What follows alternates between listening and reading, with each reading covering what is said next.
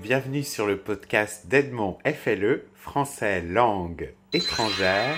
Aujourd'hui, nous allons parler de nos chers amis les pronoms relatifs. Donc je sais que de manière générale, euh, ça pose de nombreux problèmes aux étudiants, cette histoire que nous avons sur l'utilisation des pronoms relatifs puisque c'est un système qui est très différent, par exemple, si on le compare avec la, logique grammaticale anglaise.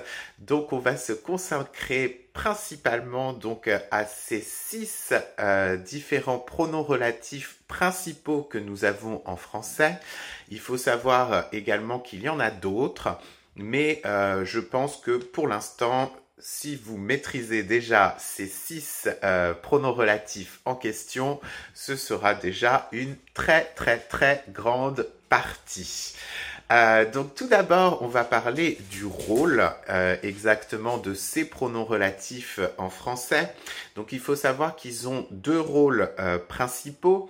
Donc c'est un pronom tout d'abord, puisque il représente un nom ou un pronom qui est placé avant lui.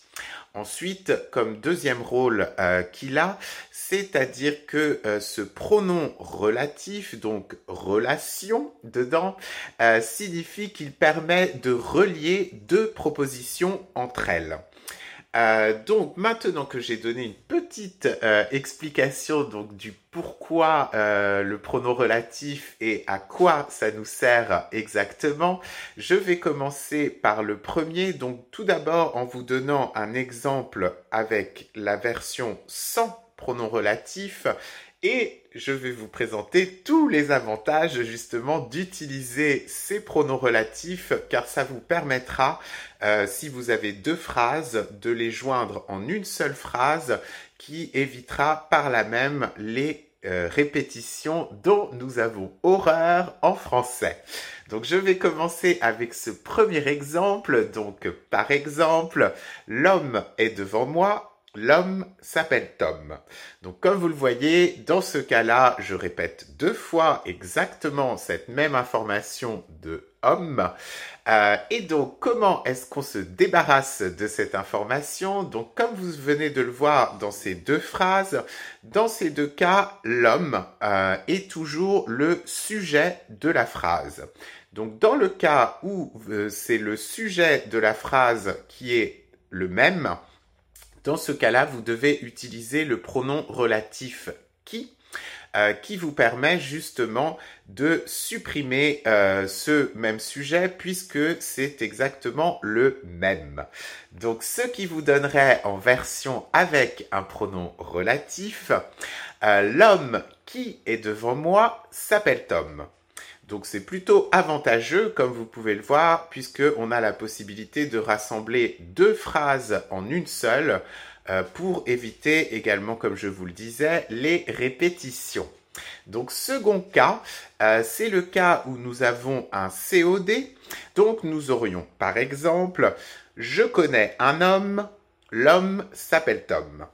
Donc, comme vous pouvez le voir, même chose, nous avons répétition euh, deux fois de la même information, c'est-à-dire un homme, sauf que là, comme vous pouvez le voir dans cet exemple en particulier, un homme n'est pas le sujet de la phrase, c'est le COD de la phrase. Donc, ça veut dire un complément qui n'a pas besoin ni de la proposition A, ni de la proposition 2.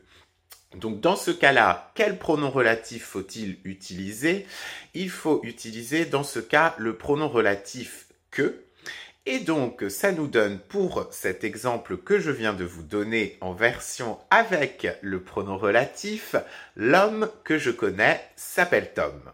Donc comme vous pouvez le voir, même chose que pour le premier exemple que je vous ai donné, ça vous permet d'avoir à partir de deux propositions, de pouvoir les relier ensemble et d'avoir donc une seule phrase plutôt que deux phrases où la même information se répète.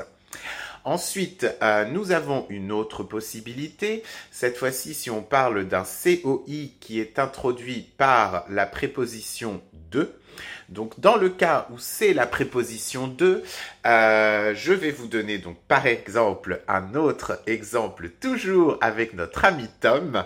Donc cette fois-ci, cet exemple serait je parle d'un homme, l'homme s'appelle Tom. Donc comme vous le voyez, dans ce cas-là, ce n'est pas un COD puisqu'il y a une préposition qui, en l'occurrence, dans cette phrase est donc le D apostrophe, donc le 2. Et euh, par rapport à ça, donc si vous avez un COI qui est introduit par la préposition de, dans ce cas-là, le pronom relatif qui doit être utilisé est le pronom relatif dont. Donc ça vous donnerait pour la phrase que je viens d'énoncer, pour les phrases que je viens d'énoncer et qui cette fois-ci pourraient être reliées en une seule et même phrase, ça vous donnerait l'homme dont je parle s'appelle Tom.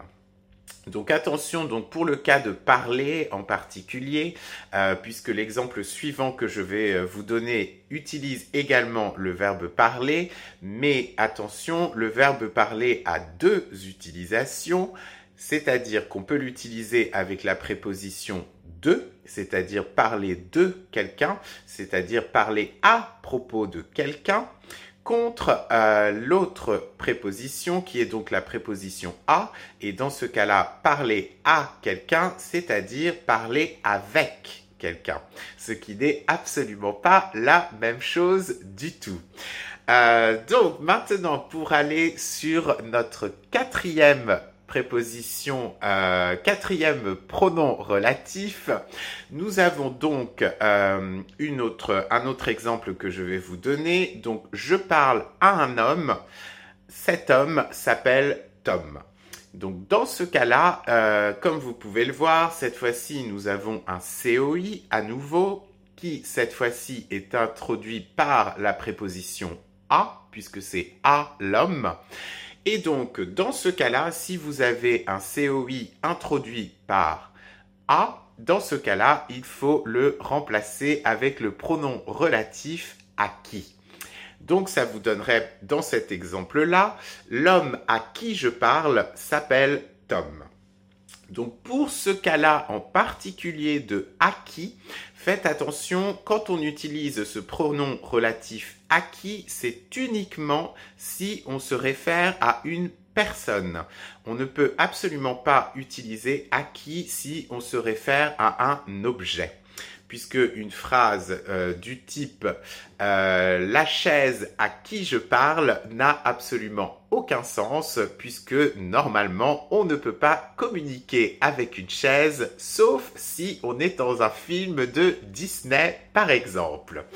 Donc euh, globalement parlant, euh, le acquis normalement s'utilise uniquement pour les personnes où il y a une petite exception également si on parle des animaux familiers également. Dans ce cas-là, on peut tout à fait utiliser acquis, c'est-à-dire Elliot à qui je parle ne m'écoute pas. Voilà. Euh, ensuite, nous avons donc pour terminer la cinquième et la sixième euh, et le sixième, pardon, euh, pronom relatif qui cette fois-ci est ou. Donc celui-là a une particulier une particularité assez étrange. Il nous sert non seulement donc évidemment pour un complément circonstanciel de lieu, mais également pour un complément circonstanciel de temps. Euh, donc attention, quand vous utilisez du temps, c'est également où qu'il faut utiliser comme pronom relatif. Donc ça vous donne par exemple, j'habite une ville, la ville s'appelle Lorient.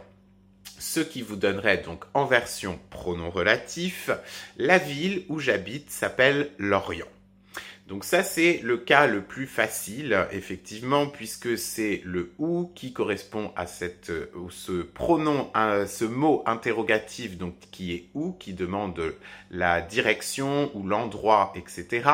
Et donc, dans ce cas-là, comme vous pouvez le voir, j'ai la possibilité de le remplacer avec ou comme pronom relatif cette fois et non pas mot interrogatif. Et donc, je vais vous parler de cette exception étrange que nous avons, c'est-à-dire celle euh, que je viens de vous citer à propos euh, de la notion de complément circonstanciel de temps, où là également on utilise le pronom relatif ou. Donc ça vous donnerait par exemple, je l'ai rencontré un jour, ce jour-là il pleuvait. Et donc en version pronom relatif, ça vous donnerait le jour où je l'ai rencontré, il pleuvait. Donc attention pour celui-là, on n'utilise absolument jamais quand, c'est-à-dire je ne pourrais absolument pas remplacer euh, par le pronom relatif quand, qui n'existe pas, euh, c'est-à-dire que je ne pourrais pas dire une phrase telle que le jour quand je l'ai rencontré, il pleuvait. Elle n'a absolument aucun sens. Dans ce cas-là, il faut toujours, toujours utiliser le pronom relatif, donc qui est où.